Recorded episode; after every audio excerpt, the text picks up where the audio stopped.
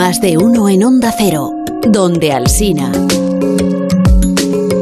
Venga, sí que sí que llega, que sí, que sé que sois muy fans.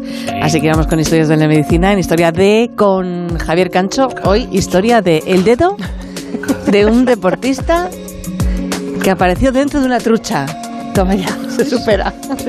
It is a fishtail spreading quickly around the inland northwest and the world. Earlier this month, a fisherman found a severed human finger. Así se contaba en las noticias la historia del dedo hallado dentro de una trucha. Investigators found out who it belongs to.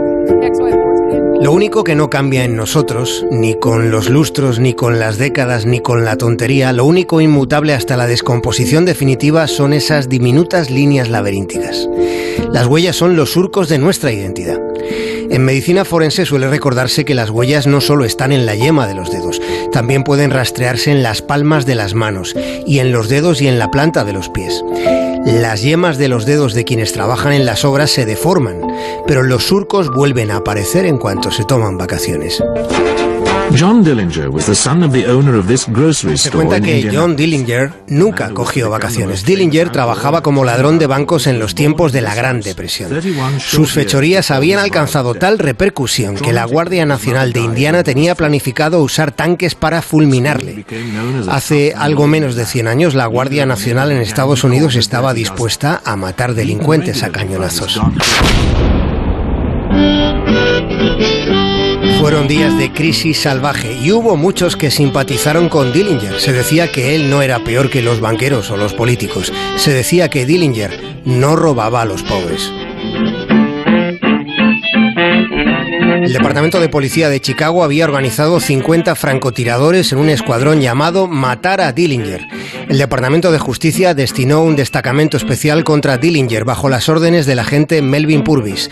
La carrera de Purvis se arruinó el día en el que ordenó ametrallar a tres inocentes en el Hotel Little Bohemia al norte de Wisconsin, convencido como estaba Purvis de que los tres incautos pertenecían a la banda de Dillinger. El mismísimo Edgar Hoover, director del FBI, fue cuestionado por aquel episodio. Dillinger era un escapista. Una vez huyó de la cárcel con una pistola tallada en madera que había pintado con betún. Aquellos tiempos de la Gran Depresión, los cirujanos plásticos comenzaron a trabajar para los gánsteres. Dillinger pagó 5.000 dólares de la época al doctor Willem Lusa. Le pagó para que le operase la cara y las yemas de los dedos.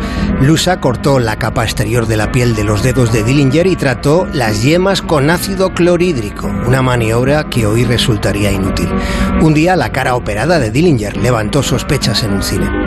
En julio del 34, acabada la película, también se terminó su vida. Fue abatido por agentes del FBI. Aquel tiempo furibundo fue la primera vez en que la cirugía plástica tuvo su público, siendo entonces un público siempre masculino.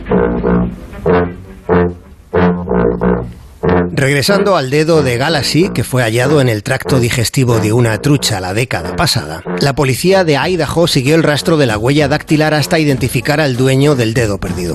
Aunque la gruesa capa de epidermis había sido digerida por la trucha, el dedo de Galaxy pudo ser identificado por su dermis. Ahí seguía el surco de su identidad.